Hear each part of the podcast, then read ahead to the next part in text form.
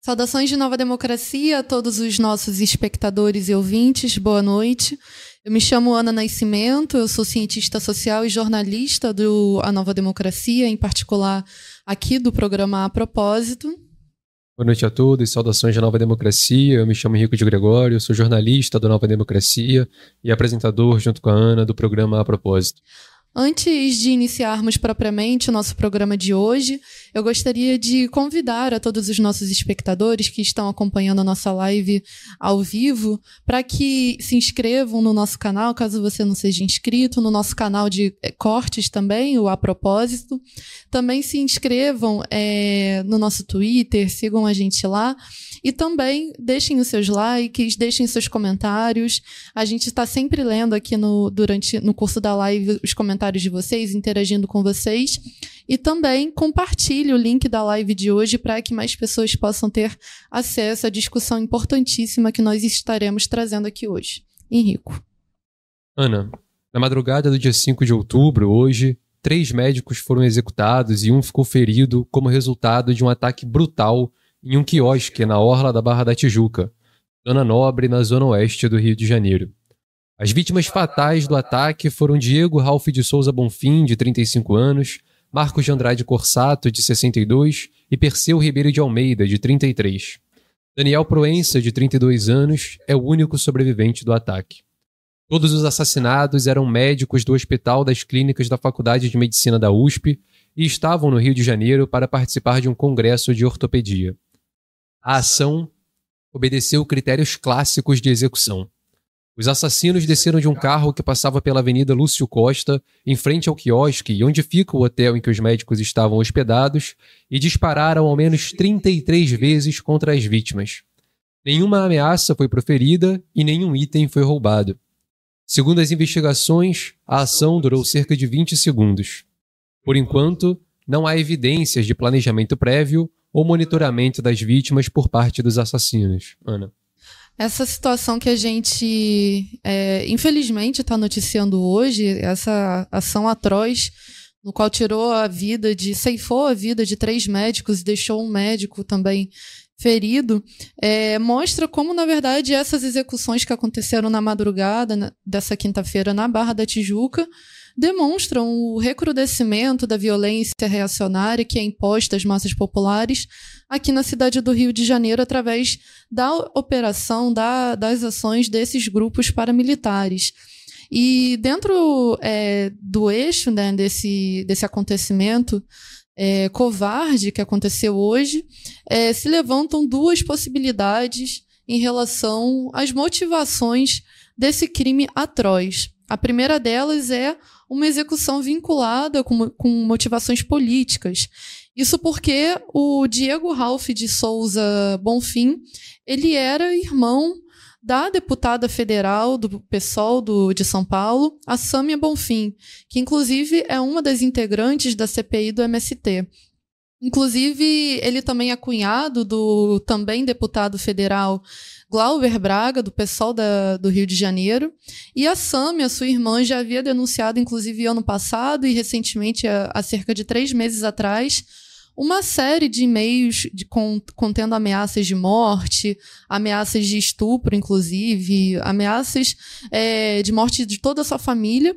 E ela vinha denunciando é, esses e-mails já tinha bastante tempo. Inclusive, é uma série de e-mails que foram enviadas para uma série de parlamentares também é, próximas ali da Sâmia, e com o mesmo teor e assinados por grupos de extrema-direita, com saudações nazistas. E a segunda possibilidade, que inclusive é a que tem sido levada a cabo como, como a linha principal de investigação, é o fato de que esses médicos foram executados por engano. É, isso acontece porque é, um desses médicos que estava na orla da Barra da Tijuca, nesse, nesse quiosque que foi alvejado, ele poderia é, ter sido confundido com um paramilitar que opera ali na região da Zona Oeste do Rio de Janeiro. Entretanto, o que é mais atroz nisso tudo, na verdade, o que chama atenção nisso tudo é que, independente de quais sejam as de qual possibilidade seja comprovada diante desse, desse fato, é que essa situação por si só escancara o grau de violência reacionária que se atingiu no Rio de Janeiro com a atuação desses grupos paramilitares. Grupos paramilitares, esses que inclusive atuam sobretudo nas periferias daqui da cidade do Rio de Janeiro, nas áreas da região metropolitana do Rio de Janeiro, bairros, é, cidades clássicas como Belfor Roxo, São João de Meriti, Duque de Caxias e nos entornos também. O que demonstra que, na verdade, o que aconteceu não é um caso isolado, e sim algo que acontece sistematicamente contra as massas populares é, todos os dias que estão sob o julgo direto desses grupos paramilitares. E as investigações, conclusões e mesmo a prisão desses executores, e se isso acontecer, né, Henrico, é, dificilmente mudará é, o que causou, na verdade, toda essa onda de violência reacionária que parte desses grupos paramilitares que a gente sabe muito bem que são respaldados pelas estruturas desse velho Estado. Ana, chama atenção também, é, e aqui a gente trouxe também mais informações sobre quem eram essas pessoas, porque como você falou, essa é uma realidade que ela existe de forma generalizada no Rio de Janeiro, principalmente nas regiões pobres, nas regiões periféricas do estado, essa grave atuação desses grupos paramilitares, mas como você mesmo disse, uma execução desse porte na orla da Barra da Tijuca, assassinando né, essas três pessoas, é, escancara o nível de gravidade em que se chegou à atuação desses grupos. E escancara, inclusive, pela própria, é, pelo próprio caráter né, desses, dessas pessoas que faz esse crime, inclusive, é, tomar é, maiores proporções, né, diferente do que ocorre nos crimes cotidianos nos bairros periféricos e contra as massas populares é, é, mais profundas ali. Então, para a gente ter uma noção de quem foram essas pessoas que foram brutalmente assassinadas nesse, nesse crime dessa madrugada, o Diego Ralph de Souza Bonfim, como você falou, era irmão da deputada federal Sâmia Bonfim e cunhado do Glauber Braga. Ele se especializou em reconstrução óssea pelo Instituto de Ortopedia e Traumatologia do Hospital das Clínicas da Faculdade de Medicina da USP, onde trabalhava. Marcos de Andrade Corsato era médico assistente do grupo de tornozelo e pé da IoT, também da Fundação é, da Faculdade de Medicina da USP, e fez graduação e mestrado lá pela própria USP. Perseu Ribeiro de Almeida se formou em medicina pela Faculdade de Tecnologia e Ciências da FTC de Salvador, fez residência na área de ortopedia e traumatologia, também se especializou em cirurgia de pé e tornozelo pela IoT, lá da Faculdade de Medicina, IoT, perdão, da Faculdade de Medicina da USP. E por último, o Daniel so Sonewend Proença, é formado pela Faculdade de Medicina de Marília em 2016 e é especialista em cirurgia ortopédica. Então a gente vê ali três médicos sem, é, é, e até agora também as investigações não mostraram nada disso, sem nenhum vínculo né, com é, esses grupos uhum. ou atividade qualquer relacionada. O próprio irmão de um deles afirmou que acha que, que pode ter sido um crime por confusão, porque não havia nenhum vínculo, e esse é o perfil né, dessas pessoas que foram assassinadas na noite, nessa madrugada, lá na orla da Barra da Tijuca, Ana. É, tanto que a principal linha de investigação diz que esses médicos eles foram baleados por engano. Por se tratar, inclusive, de uma ação rápida que foi feita por esse, pelos executores. Eles saíram é, de, de, forma desorganizada, é, a ação durou cerca de 20 segundos no total. Todos os 33 disparos que foram feitos contra esse grupo de médicos durou cerca de 20 segundos. E esses. É, é, os executores, eles teriam é, confundido um desses médicos com um filho de um desses é, paramilitares. O alvo seria, na verdade, o Tylon de Alcântara Pereira Barbosa, que é filho de Dalmir Pereira Barbosa, que é apontado como um dos principais chefes de grupos paramilitares atuantes ali em Rio das Pedras. E por terem confundido um desses médicos, no caso o Perseu, com o filho desse paramilitar, esse grupo teria se organizado de maneira muito rápida para poder executar eles ali como eles fizeram, né? Então, é, se trata, na verdade, de um crime é, que, independente de ter sido político ou é, por mera, porque não é mera confusão, na verdade mostra todo o caráter desses grupos paramilitares, a força que eles conseguiram atingir na, na cidade do Rio de Janeiro, em que eles, eles podem simplesmente confundir uma pessoa na rua e executá-la. Isso é inadmissível. Isso é, é na verdade, é, tem que nos causar o mais puro é, a, nossa repugnância em relação a isso. Ainda é cedo para afirmar com precisão né, to, é, todos os fatores que levaram a isso, mas é, cabe aqui a gente se questionar, cabe aqui a gente é, levantar, na verdade, a questão desse nível né, que chegou de violência reacionária aqui na cidade do Rio de Janeiro, levada a termo por esses grupos paramilitares, e como eles podem simplesmente fazer essas ações, tanto à, à luz do dia quanto de madrugada. Inclusive num bairro nobre como é o bairro da, da Barra da Tijuca. Então, Ana, a gente trouxe também para discutir alguns desses flagrantes crimes né, que ocorreram só recentemente. A gente pode fazer, é uma lista extremamente extensa se a gente for pegar os últimos anos desses atentados cometidos por esses grupos paramilitares, ou desses crimes, dessas execuções, enfim. E a gente trouxe alguma, uma lista aqui né, de um certo levantamento para dar uma noção também para os nossos espectadores, para os nossos ouvintes, dessa grave situação que a gente trata aqui no nosso programa sobre o Rio de Janeiro. Então a gente sabe que, inclusive, muitos dos nossos espectadores, muitos do, dos nossos ouvintes não são aqui do, do Estado. Então, para dar noção dessa gravidade a que se chegou, esse nível a que se chegou a atuação e o domínio desses grupos paramilitares. E aí é, é até justo a gente entrar e nesse termo né, de grupos paramilitares há uma ampla gama. Há os uhum. grupos de extermínio, há aqueles que são chamados erroneamente né, de milícias e tudo, na definição mais clássica, que fazem as cobranças dos comerciantes, também atuam com execuções e tudo, mas essa definição dos grupos paramilitares envolve todos esses grupos paramilitares que atuam aqui no Estado. Né? Então, a começar para essa lista de levantamento que a gente fez, é impossível não começar por outro, que foi, nos últimos anos, um dos é, é, crimes políticos mais graves aqui no Estado, se não o mais grave, que foi o assassinato da vereadora Marielle Franco e do seu motorista Anderson Gomes em 2018. Como a gente sabe, é, a, a, execução ali ocorreu no momento particular do Rio de Janeiro, que passava por uma intervenção militar comandada pelo general Braga Neto.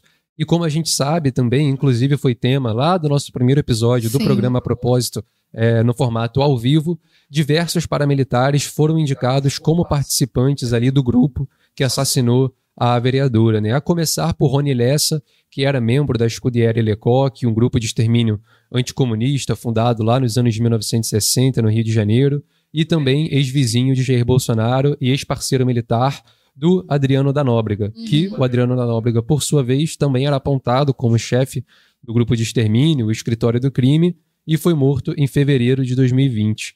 Então a gente tem aqui só duas das pessoas que participaram, há diversas outras que participaram, foram mortas também na própria queima de arquivo e tudo, mas a participação desses paramilitares no assassinato da vereadora Marielle, que a gente sabe teve como maior motivação a questão da extrema-direita, né, a uhum. atuação, mas os executores imediatos foram esses grupos, certo, Ana? Certo.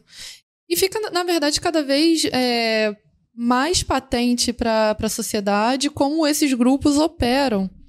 Porque uma coisa que tem sido divulgada amplamente no monopólio de imprensa no curso das investigações preliminares quanto, quanto à execução desses médicos é que não se tratou de um crime político nem de um crime premeditado, porque aconteceu de maneira muito rápida. Esses grupos, é, a, esse grupo aparentemente não se organizou previamente, não fez monitoramento, nem, nem perseguiu é, esse, esse grupo de médicos que foi, é, infelizmente, foi alvejado. Só que, na verdade, se a gente for parar para olhar uma série de ações que são feitas na cidade do Rio de Janeiro por esses grupos paramilitares, ações desse tipo também se configuram enquanto ações é, da extrema-direita, ações da, da, não, não podemos dizer ainda se é da extrema-direita ou não, mas ações de grupos paramilitares por si só. Então, na verdade, fica muito escancarado. E o caso da Marielle sendo um dos casos mais emblemáticos de execução política faz a gente rememorar um pouco o, o, as motivações. Ela foi outra vereadora que recebeu uma série de ameaças também antes da sua morte. E aí, um dos, dos levantamentos que fez é, se levantar a hipótese de que poderia ser um crime vinculado com a política é o fato de um dos assassinados, de um dos executados ser irmão de uma vereadora, de uma deputada, de uma parlamentar que também tem sofrido ameaças de morte, inclusive é, ameaças de morte estendidas por toda a sua família. Então é algo assim que a gente pode fazer um vínculo, pode fazer uma relação para poder tentar entender melhor esse caso. Certo, Ana. E a gente tem ainda aqui, como parte do nosso levantamento, outros casos que mostram também é, execuções e a, a, própria atuação desses grupos paramilitares. Então, um exemplo clássico que mostra é, um tipo de execução desses grupos, inclusive impugna entre si, né, eles resolvem os próprios conflitos por meio da violência reacionária e se enquadra dentro desse cenário que você traz para gente, desse recrudescimento da violência reacionária no nosso estado, uhum. foi o caso do vereador é, Zico Tavares, Jair Barbosa Tavares, perdão, também Sim. conhecido como Zico Bacana, que foi assassinado no dia 7 de agosto desse ano. Ele era segundo sargento da Polícia Militar e também ex-vereador, como já falado, e foi morto a tiros no bairro Guadalupe, na zona norte do Rio de Janeiro. Esse bairro era conhecido como zona eleitoral do ex-vereador, que já havia sido apontado em investigações anteriores como chefe de um grupo paramilitar na mesma região. O Jair, inclusive, ele também depois nas investigações sobre o caso do assassinato da Marielle. E aí ele foi assassinado num caso desses de clássico de execução. Então, ele estava numa padaria quando passageiros de um carro iniciaram disparos contra o estabelecimento e, além do próprio Jair, o Zico Bacana, seu irmão Jorge Tavares também foi alvejado e morreu. Uma terceira vítima, que não era vinculada ao ex-político, foi atingida nas costas e no pé, um trabalhador que estava por ali é, foi atingido, mas é, não morreu. E aí, como já falado, esse Jair Tavares já havia sido investigado por ligações com diversos grupos militares, uma acusação que datava de lá atrás, de 2008, na época lá da CPI é, das milícias. Então, esse é um dos casos, aconteceu esse ano, e que oferece para a gente esse panorama da atuação desses grupos e desse quadro de violência reacionária, certo, Ana? Certo, e, e na verdade mostra muito bem, é, é um bom exemplo, na verdade, sobre esse modus operandi que a gente sempre trata aqui no nosso programa, de que, na verdade, quando eles. Isso também é política, afinal de contas. Né? Eles estão ali é, altamente armados, esses grupos eles é, se utilizam é, dessa violência reacionária para poder também impor a sua política, impor a sua dominação sobre certos territórios.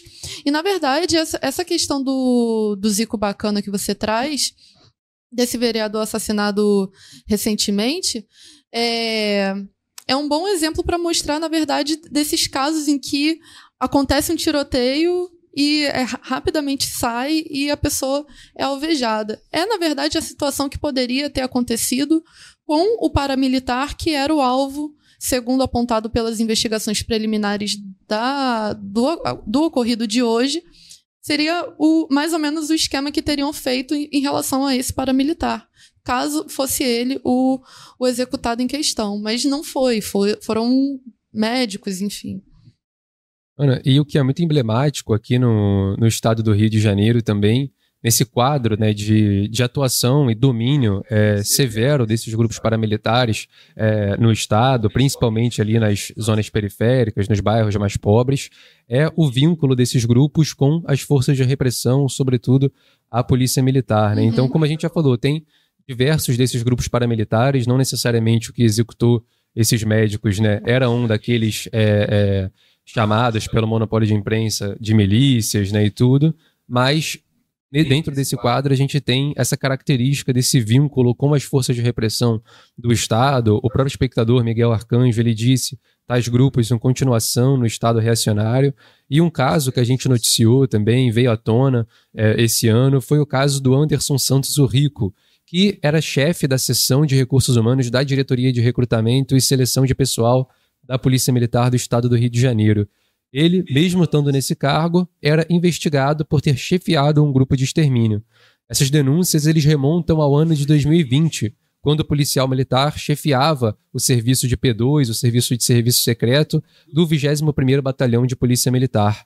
E mensagens da época de 2020 mostram que o Anderson Santos Orrico estimulava o assassinato, inclusive, de inocentes, e aí tem uma série de mensagens, a gente noticiou isso no portal, a matéria pode ser acessada, dele estimulando que os seus é, policiais subor imediatamente subordinados cometessem é, assassinatos nas incursões, nos serviços de patrulha nas ruas.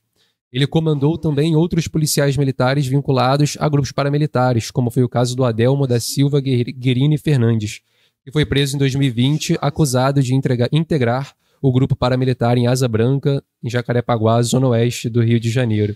Então, esse é um exemplo que a gente traz para tornar ainda mais emblemático essa atuação e esse vínculo com as forças de repressão que fortalecem essa própria atuação e esse domínio, né? Não, realmente. E, na verdade, existem diversos estudos, relatórios que são produzidos é, lá na universidade, é, na academia, que, na verdade, mostram, na verdade, a composição é, desses grupos paramilitares. E aí, se a gente for remontar a origem da, dos grupos paramilitares, não é o nosso objetivo aqui hoje, mas dando uma pincelada, se a gente for remontar a origem dos grupos paramilitares é, recentes, lá na década de 90, 80 para cá, são de é, pessoas, é, que, indivíduos que conformavam, fa faziam ou fazem parte das corporações da, das tropas de repressão do, do velho Estado, ou seja, das polícias, do próprio exército, ou mesmo bombeiros, militares. Então, é,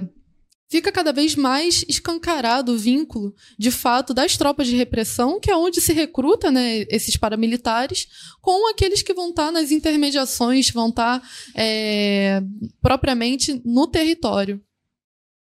Ana, e dentro desse levantamento a gente trouxe aqui um último exemplo, que foi um caso lá de 2021 e que mostra duas características, né? Tanto esse vínculo que a gente já tratou, mas também como afeta, sobretudo, as massas populares, que foi um caso de, do dia 21 de novembro de 2021, quando dezenas de jovens foram assassinados no complexo de favelas do Salgueiro, lá em São Gonçalo, região metropolitana do Rio.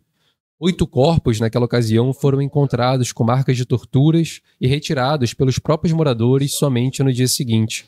Os jovens foram assassinados durante uma operação policial mas os moradores denunciam que membros de um grupo de extermínio paramilitar também participaram da operação. Que é algo, na verdade, Henrico, muito comum. Esses grupos recentes paramilitares, eles é, bebem muito dos esquadrões da morte que foram conformados na região metropolitana aqui no Rio de Janeiro, é, em São Gonçalo propriamente, lá em, em Belfor Roxo, toda a região ali do, do norte do, da, da Baixada Fluminense. Então, na verdade, fica muito escancarado como eles vão pegando essas práticas e vão aplicando até os dias de hoje. Os seus alvos são principalmente é, jovens pobres, pretos, favelados. A gente vê muito é, sendo muito difundido aquele discurso. É, é um discurso racista mesmo contra é, pessoas pobres que é propagado é, nessas, por essas pessoas. É, e, na verdade, fica cada vez mais evidente quais são os alvos desses grupos de extermínio. A gente tem diversos estudos também que demonstram é, os alvos que são selecionados por esses grupos de extermínio. Não é só também é, pessoas pretas, pobres e faveladas, mas também aqueles que representam algum tipo de, de perigo político ou que têm algum tipo de discordância ideológica com esses grupos. Ana, a gente tem também aqui algumas mensagens, tanto de saudações, então o espectador Malte, o espectador Miguel, o espectador Lucas Martins, o eu mesmo no YouTube, o Lia9, o Magrão, todos eles enviam saudações, então saudações de Nova Democracia, aos espectadores que estão aqui conosco agora, mas também aos ouvintes lá do nosso podcast, e ler também aqui algumas mensagens, o próprio Magrão ele disse: Não somos especialistas, mas as imagens nos mostram um grupo uniformizado de preto que chegaram descendo do carro e se dirigindo às vítimas. Ação paramilitar, execução. A Tita Ferreira ela questiona: em tão pouco tempo, com que base se diz que não uhum. houve planejamento? E o Magrão ele também diz: a extrema-direita busca desestabilizar esse governo e se assanha e assanha vários grupos paramilitares que atiçam o golpe militar contra a revolucionária em curso tentam institucionalizar o golpe, apenas um palpite, de acordo com o desenvolvimento dos modos operandi. Uhum. São as mensagens que a gente tinha até aqui, Ana. Não, e de fato, é... em tão pouco tempo em que base se diz que não houve planejamento, também tem que questionar essas investigações, como elas são feitas, e o propósito delas também. A gente sabe muito bem quem é que faz essas investigações, né? E realmente dizer com com tanta certeza, assim, descartar todas as hipóteses é, é muito perigoso, inclusive porque, como a gente falou lá no início, né, Henrico, é, quem, quem garante que os executores vão ser encontrados, vão ser punidos, devidamente punidos, vão ser é, sequer presos? E quando são presos, eles tem depois concedido o direito à liberdade condicional. Então a gente vê que, na verdade, é uma série de entraves que são feitos por esse próprio velho Estado. Então, por exemplo, a, a Samia Bonfim, a própria parlamentar do PSOL, ela que denunciava há, há tempos ameaças de morte. Quem garante que, na verdade, também não pode ter sido é, a, a questão vinculada ao vínculo político, à motivação política? Bom, não, não, não dá para descartar todas essas possibilidades. E essa questão, mesmo se, se presos, né, mesmo se investigado e presos os executores imediatos, é tão grave uhum. a situação, é tão profundo a atuação e o domínio desses grupos paramilitares aqui no Rio de Janeiro e a prisão de e as prisões ocorrem frequentemente, Sim. toda semana a gente vê membros desses grupos presos, mas é justamente isso, tal é a atuação e tal é o domínio e mesmo a execução desses executores é, covardes, né, desses médicos que foram assassinados ali na Orla da, Batijuca, da Barra da Tijuca, não resolverá o grave quadro que se instaurou aqui na, na, na cidade do Rio de Janeiro, né, no estado do Rio de Janeiro, na verdade, sintoma da própria crise política né, aqui no nosso país. Não, é um sintoma profundo, até porque a gente vê esses grupos avançando cada vez mais, inclusive impondo práticas é, é, de, assim, covardes para cima das massas populares, não só em relação a esses médicos, mas também as massas que vivem diretamente sob o jugo e sob o ferrolho, inclusive, da, é, desses grupos, é, na questão comercial, tem que pagar taxa para poder instalar internet, água, luz, é, ter a dita segurança, que é como eles falam aqui no Rio de Janeiro, se você quiser ter segurança, então paga uma taxa. Então é dessa forma que esses grupos vão se operacionalizando nos territórios, vão criando ali também a sua rede de, de dominação para cima dessas massas populares e através também, obviamente, e principalmente da violência que eles exercem. E que violência é essa? Essa violência que eles conseguem através é, de armas de uso exclusivo do exército também. A gente falou do caso recentemente, na segunda-feira, inclusive, sobre o projeto de segurança pública que querem instalar aqui no Rio de Janeiro, por conta dos grupos é, delinquentes é, que, que têm atuação aqui e que usam armas de uso exclusivo do Exército. Pois bem, esses grupos paramilitares também fazem uso desse, dessas armas. Vale a gente lembrar o próprio caso da Marielle. A arma que o, que o Rony Lessa usou para executar a vereadora, segundo é, a delação do próprio Queiroz, foi um fuzil. Então, assim, fica, fica cada vez mais escancarado todos esses meandros, todas essas ligações. Perfeito, Ana. A gente tem outros comentários aqui relacionados né, à, à questão do crime específico. Já a espectadora Gabriela, ela diz precisamos nos preparar para a intensificação desses crimes contra o povo. O Miguel Arcanjo sobre a atuação desses grupos militares, paramilitares, né? Ele diz, na ditadura militar fascista, membros do DOICOID eram esquadrão da morte. Uhum o delegado Fleury, chefe do DOPS, era do Esquadrão da Morte, Sim. então é bastante comentário aqui, tanto sobre o crime, crime específico, quanto sobre esse, a trajetória histórica desses grupos. Sim.